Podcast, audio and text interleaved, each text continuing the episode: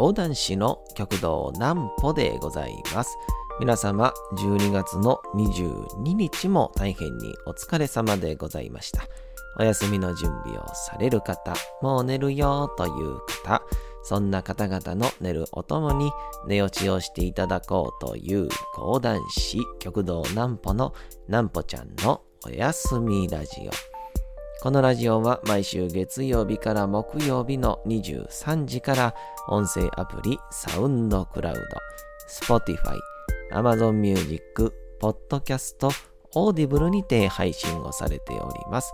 そして皆様からのお便りもお待ちしております。お便りは極道南歩公式ホームページのおやすみラジオ特設ページから送ることができます。内容は何でも結構です。ねえねえ聞いてよ、なんぽちゃんから始まる皆様の日々の出来事や思っていることなどを送ってください。えー、送ってくださったご希望の方には、なんぽちゃんグッズをプレゼントいたしますので、住所、お名前もお忘れなく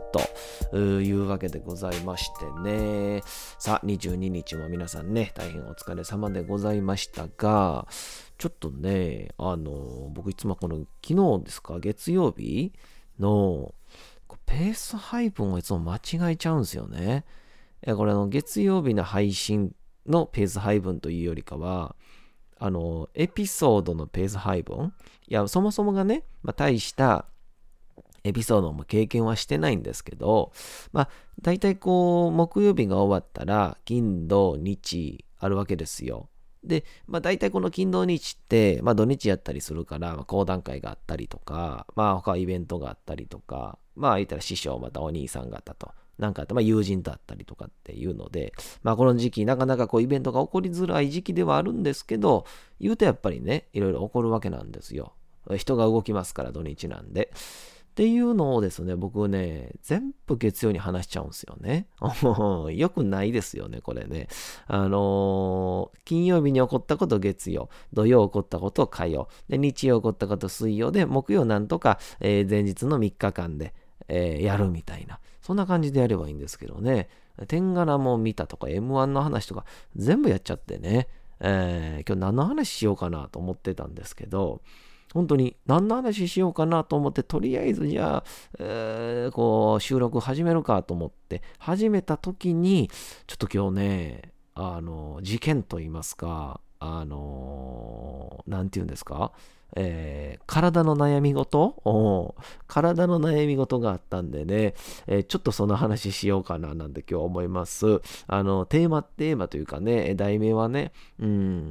イヤホン耳に入らないっていう、その、これね、結構ね、共感してくれる人多いはずねやねんな。えー、その話をね、えー、イヤホンの話と、耳とイヤホンに関する話をね、えー、今日はやろうと思いますけど、えそんなわけでございまして、先に、えこちらの方のコーナー行きたいと思います。え、なんぽちゃんの明日は何の日？さて、明日が12月の23日ということで、まあ、世間ではイブイブとか言ってますけどね、まあ、このイブイブってやつもなんかこう、いろんな定義があったりして、毎度毎度、毎年ちょっとめんどくさいことになってますが、えー、明日は一応前回、まあ、1個前の天皇誕生日でございましたけどね、えー、今は特に祝日ではございませんので、えー、明日がどういう風な日か、えー、出したいと思います。一つ目が、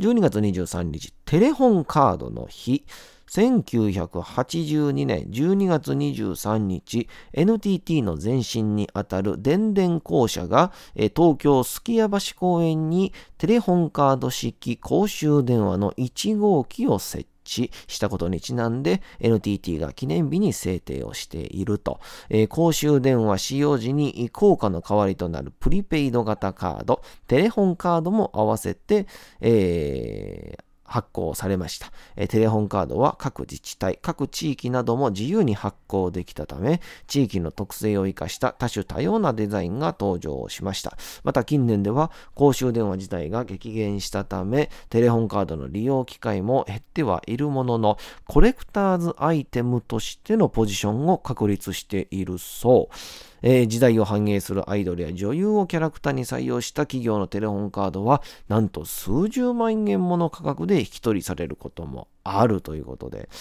で、こっからなんですよね。ちなみに、えー、最初にデザイン発行されたテレホンカードは、あの芸術家岡本太郎氏がデザインをしたものでしたということで、うん、これね、ちょっとあのー、ね、ラジオでお伝えできないんですけど、なんかこう、岡本太郎がね、アナリストの、えー、大阪万博の、前回のね、大阪万博の太陽の塔を作ったね、芸術は爆発だで有名なあの岡本太郎氏の、えー、が描くような、なんて言うんでしょう、あの黄色とか赤とか青がもう爆発してるような感じの、そういうようなデザインが書かれているテレホンカードでございますけども、これが一番初めに出されたんですね。でもこれね、今、えー、どこまでかな。多分今、成人式を迎える子だから、いわゆる二十歳？そりゃそうか。2000年生まれですよね。そのあたりの子らはもうテレホンカード知らないんじゃないですか？うん、かつてのものみたいな。なんでしょう？僕らで言う、僕は今29歳、91年生まれなんですけどね、平成3年からした時の、生まれた時にもうほぼほぼなくなりかけたもんですから、えー、ポケベルとかちゃいます？僕らからしたら。うん、30代前半から20代後半の人間からしたら、ポケベルぐらいの感覚で、テレホンカードって存在は知ってるけど使ったことないみたいなね、えー、感じになるんじゃないですかね。いや、多分そうでしょう。ああ、そうなんや。僕らまだちっちゃい頃はね、テレホンカードでしたけどね、なんかあのー、公衆電話とかね、使えるのがやっぱかっこよくて、だからそう思うと、えー、僕ちっちゃい頃ですけど、今ってなんか、えー、お買い物中とかに、えー、ごめん、あれ買うてきてとかっていう LINE が来たり、メールが来たり、電話が来たりするんですけど、もう当時って、もう、伝えるの忘れたとか、やったら、もう買ってきてはできないんですよね。まあ、そんなん思うと、昔よりかは、例えばわかんないですけど、水炊きにポン酢がないとか、その、なんでごまだれ買ってきてくれへんかったんとか、そんな問題が多分今より多かったんでしょうね。だからかななんかこう、なんかね、これ本当にこじつけじゃないですけど、寛容さがなくなるみたいな、なんかミスして当たり前とか、ないが当たり前にならへんところが良くなかったりするんですかね。急に今飛躍させて喋りましたけど、どうなんでしょうね。うん。まあ、テレホンカードのところもありますし、もう一個が、えー、先ほども言いましたけども、えーえー、あれですね、えー、天皇誕生日が、えー、前回、えー、前回の一つ前の天皇で現在の上皇様の本日お誕生日というわけでございます。さあ、他はありますかね？まあまあまあ、これぐらいですか？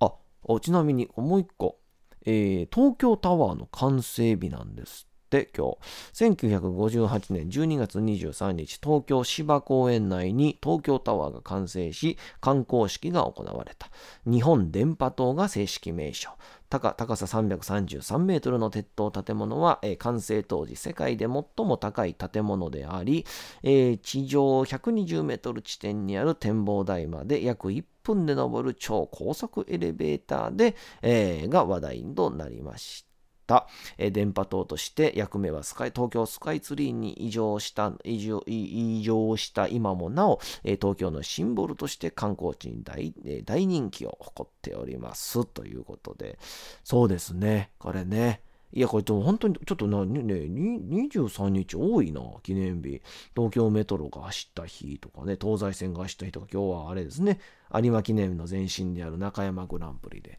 いや、ほんとね、年末はもうイベント盛りだくさんでございますから、えー、ぜひとも皆さん今年はね、ちょっと表に出て、えー、遊ぶことできませんけども、えー、明日こんな日なんだよとか、今日こんな日なんだよみたいな、えー、そういう会話で、え弾ましてはいかがでございましょうかなんてね、なんかいいですね。なんか AM と FM の間みたいな雰囲気してきましたね。狭間にしてはだいぶ深すぎるんですけど、まあええや。あのね、えー、さっきね、言ったんですけど、あの、イヤホンがね、あの、僕使ってんのが、これ、なんて言うんでしょう、あの、あの、iPhone とかについてくる、あの、なんかこう、なんて表現したらいいんやろ、この、耳には少しだけキュッと入る形してるけど、特にこのゴムはついてないみたいな感じの、なんか絶妙な丸とも言えない台形とも言えない形をした、あの、アップルが出してるイヤホンあるでしょ？あの、一番最新型なんかな、このタイプは。うん、耳に入れる。ゴムのついてないけど、ちょっと耳に入る形はしてるやつ。これね、滑るんですよ。で、これね、あの、同じ悩み持ってる人いるのかな？女性、女性だったら分かってくれるのかな？あの、僕の耳の穴がね、ちっちゃいんですよ。あの、ケツの穴ちっちゃくないんですけど、その、あのね、こう、力、器量としてはね、うん、やっぱり優しい人間ですから、僕、ケツの穴はね、大きいんですけど、ちっちゃくないんですけどね、大きい、大きいって言ったらそれもそれで変ですね。うん、ケツの穴大きいってなんか、ちょっとね、あ、そっちですかみたいな。いや、違う、いいんです。そんなんいいんです。もうこれ、小学校1年生が聞いてんねんから、そんな話はやめましょうよ。誰と話してんねやろ。あのね、こうね、耳にね、イヤホンが本当に耳の穴がちっちゃくて、昔からね、入らないんですよ。で、特にこう、なんて言うんでしょう。こう、最近みたいに、あの、耳の中にこう、スポンとね、入れるタイプが出てくるまで、本当にイヤホンって言ったら、あの、なんて言うんでしょうかね、あの、か、なんかのあれ、あの、なんか散歩中のおじいちゃんがこう耳につけてるような感じのね、あの、一つしかついてない感じの、あの、こう、もう本当、吸盤みたいな感じのやつを、うん、あの、耳にスポンとこう入れようとするんですけど、本当に入らなくて、すぐ抜けてきちゃうんですよね。で、ねじ込んでも結局のところ押し戻されちゃうんで、イヤホンつけたまんま歩いたりなんかしたら、もうすぐ取れちゃってたんですよ。で、僕、まあ一生、イヤホンはまあ、できへん人間なんや、みたいな。本当子供の頃の、なんか先入観って、本当怖いなと思うんですけど、ほんとちっちゃい頃に僕はイヤホン入れへんと思ってたから、ほんとイヤホンを人生の中でちゃんとつけ始めたん。えー、あれ社会人になってからですかね。もう入らへんと思ってるから、つけないんですよね。うん、怖いもんで。高校の頃もそうやし、大学の頃も本当に動かない作業中ぐらいとかだけで、ほんとイヤホンをつけることがなかったんですけど、で、まあ、あこうね、大人になってくると、まあ、ちょっとラジオ聞くことが増えたんで、まあ、移動中とか散歩中とかに、えー、歩きながらラジオ聞くんで、えー、イヤホンを買うて、で、そしたらちょうど、出てきたんが、この iPhone についてた絶妙な形をしたイヤホンなんですけど、で、これが、あの、耳にね、入るときは入るんですよ。で、これ何かっていうと、耳がちょっとだけね、こう、ちょっと、なんか汚い、表現微妙なんですけど、ちょっと湿ってるときというか、まあまあまあ、ちょっと汗ばんでるときっていうのは、本当あの、綺麗に入って、動かずに、えー、絶妙なフィット感で、えー、やってくれるんですけど、どうしてもね、耳が乾いてると、ほんとね、あの、耳に入れるんですけど、もう掘ってたらね、シュルシュルシュルシュルって抜けちゃうんですよね。うん。なんでしょう。あれ、なんやろな。あのー、えー、クイズ番組とかで、えっと、こう、クイズに間違うたびに、あの、トラックの、あの、荷台の傾斜がこうどんどん角度が坂なっていくみたいなやつがあるでしょ あの坂がどんどんどんどん急になっていくみたいな。で、こう急になって最後わーって落ちて鈴木奈々がドシャーンみたいな。いや、鈴木奈々じゃなくていいんですけど、そんな感じの、えー、に、えー、そのもう耳のね、このね、このイヤホンくんが、こう、こう耐えれなくなっちゃうんですよ。こうシュルシュルシュルみたいな。あー、ちょちょちょちょちょ、あー、シュルシュルシュルみたいな感じで、落ちちゃうんですよね。うん。で、もうほんまに今ですよ。ちょうどほんま今。ついさっきまで。で、どうしようかなと思って、とりあえず僕、耳の、まあ、水気やから、とりあえず濡らしてみようと思って、で、濡らしたんですよ。そしたらまあもちろんね、湿るから落ちないじゃないですか。でも、このね、体ってやっぱうまいことできてて、水があると、体の中が吸うはもちろん、すぐにちゃんとこう蒸発さしよるんですよね。うん、やっぱ体ってうまいことできてんなと思ったんですけど、で、そしてそれが乾くと、もう余計そのそこにあった油みたいなもんも落ちてしまいますから、余計こう、シュルシュルシュルシュルってこうね、取れちゃうんですよ。シュルシュルシュルシュルシュルっていうので。の取れちゃうんですよ。で、どうしようと思って、次、えー、こう、ちょっとね、汚い話になるんですけど、唾ならどうやと思って。うん。唾なら、この、なんていうんでしょう、耳にね、えー、こうつけても、こうななんていうんでしょう、いわゆる自分の体に合った、こうね、まあ、唾ですか、唾液ですから、これはまあ、ちょっとそういう蒸発も、う。ちょっとその、なんていうの、水よりはしづらいんじゃないかなと思って、こう、なんていうんでしょう、もう一休さんの、一休さんがちょっと、なんで酔っ払ってたんか、この、こめかみにくるくるするとこう耳にしちゃったみたいな感じで、あの、耳にこう、くるくるくるってこうね、手でつけた唾をね、こう塗ってみたんですよ。うん。そしたらね、あの、あれ何なんでしょうね。水やったら集めたぐらいで終わったんですけど、こう絶妙な生ぬるい感じが耳につくと、もうめちゃくちゃ気持ち悪いですね。その、なんやろう、あの、自分の唾がついてるっていうのはもちろんなんですけど、なんかね、生温かいんで、なんかね、おじさんに耳舐められてるみたいな どう表現したらいいかわかんないんですけど、あ、あやばいやばい、気持ち悪い気持ち悪い気持ち悪いと思って、もうサブイボが止まらなくなっちゃって、ブルブルブルブルブルって。で、どう、これはあかんわと思って、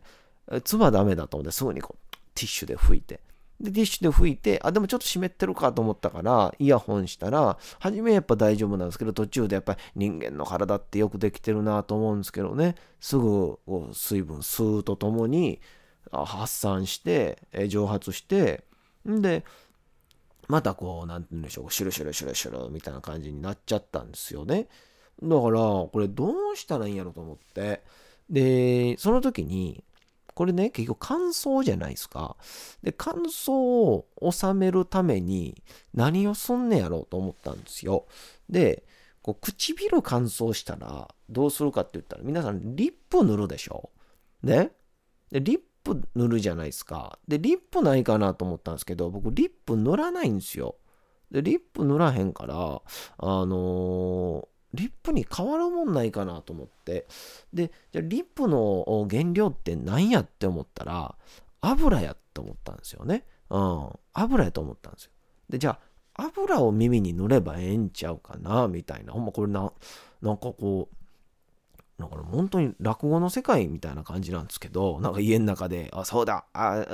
ップねえじゃねえか。リップの原料ってのは何だ？油じゃねえか。よし、えー、油をつけよう。みたいな感じのそんな感じの、もう何で今江戸っ子弁で喋ったかわかんないですけど、あの、油をね、あの家にサラダ油あるんで、あの、ごまかサラダ油どっちにしようかな、みたいな、もうチャーハン作るみたいな前になって、あのー、まあ、せっかくやし、ごまにしようかな、みたいな感じで、で、こう垂らしたらね、もちろん耳の中なんか入っていってしまいますから、そんな要素はつけないですけど、とりあえずあの、縁とかにね、ついてる、こ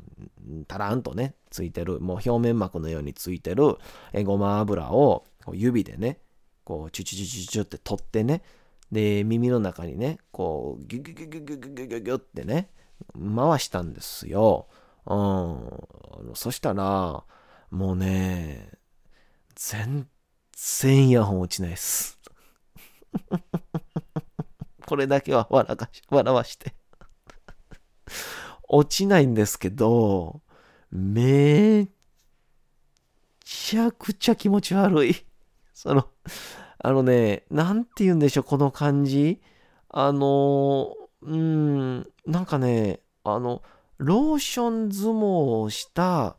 えー、小人が僕の耳の中でずっといる感じ？うん、僕の耳の中で散々暴れまくって、じゃねって言って去っていった感じ？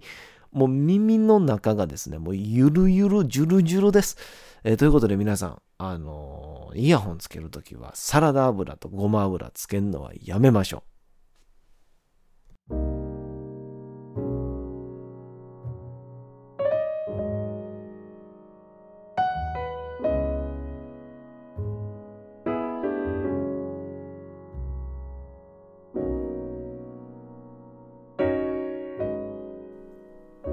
さて時刻はうとうと朗読会の時間となりました皆様小さい頃眠れなかった時にお父さんお母さんおじいちゃんおばあちゃんお世話になっている方に本を読んでもらった思いではないでしょうかなかなか眠れないという方の力に寝落ちをしていただければと毎日美しい日本語の響きで綴られた様々な物語小説をお届けしております。えー、さて、本日もお読みいたしますのは D 坂の殺人事件ということで、さあ連日続いておりますけども、さあ、この本屋で亡くなった女性の手がかりがなかなか見つからないということで、えその日は解散をいたしましてですね、この主人公、まあ、名もないんですけど、名もない主人公がですね、明智小五郎の家に、えー、入っていった、訪ねた、えー、そこから物語がまた始まります。それでは本日もお楽しみください。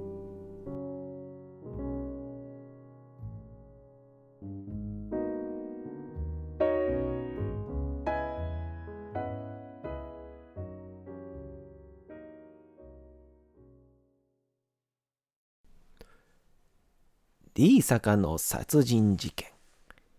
江戸川乱歩。真ん中のところに少し畳が見えるだけであとは本の山だ。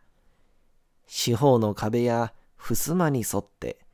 下の方はほとんど部屋いっぱいに上の方ほど幅が狭くなって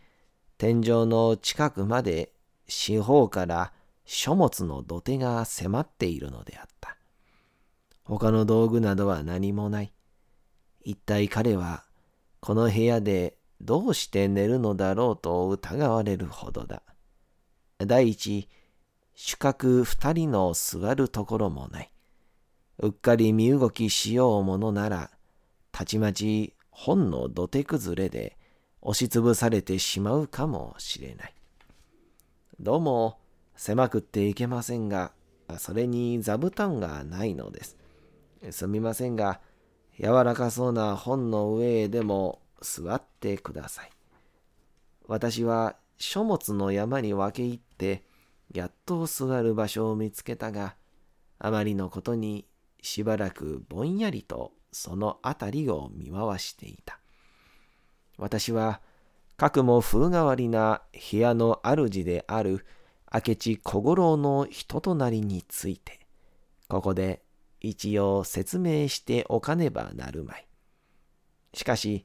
彼とは昨今の付き合いだから、彼がどういう経歴の男で、何によって移植し、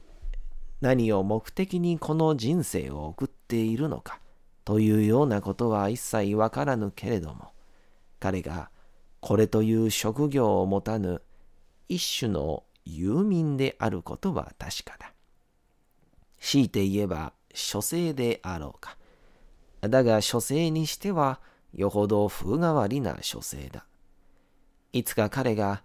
僕は人間を研究しているんですよと言ったことがあるが、その時私にはそれが何を意味するのかよくわからなかった。ただ分かっているのは彼が犯罪や探偵について、並々ならぬ興味と、恐るべく豊富な知識を持っていることだ。年は私と同じぐらいで25歳を越してはいまい。どちらかといえば痩せた方で、先にも言った通り、歩く時に肩を変に振る癖がある。と言っても、決して豪傑流のそれではなく、妙な男を引き合いに出すが、あの片腕の不自由な公爵士の神田白龍を思い出させるような歩き方なのだ。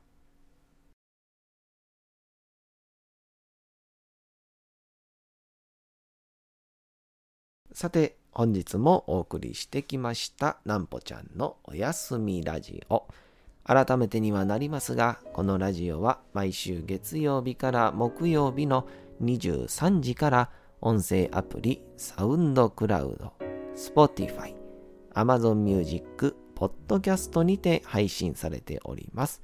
また、金曜日24時からは、極道南歩の YouTube チャンネルにて、おやすみラジオとは打って変わって、なんぽちゃんの夜更かししちゃっていいじゃないと題したライブ生配信も行っております。チャット機能のコメントもいただきながらの生配信ですので、ぜひともお越しください。そして皆様からのお便りもお待ちしております。お便りは極道南歩公式ホームページのおやすみラジオ特設ページから送ることができます。内容は何でも結構です。ねえねえ聞いてよ南歩ちゃんから始まる皆様の日々の出来事や思っていることなどを送ってください。送ってくださったご希望の方には南歩ちゃんグッズをプレゼントいたしますので、住所、お名前もお忘れなく。お休み配信、YouTube ともどもにチャンネル登録をよろしくお願いいたします。というわけでございまして皆様12月の22日も大変にお疲れ様でございました。明日も皆さん街のどこかでともどもに頑張って夜にまたお会いをいたしましょう。なんぽちゃんのおやすみラジオでございました。それでは皆様おやすみなさい。すやすやすやー。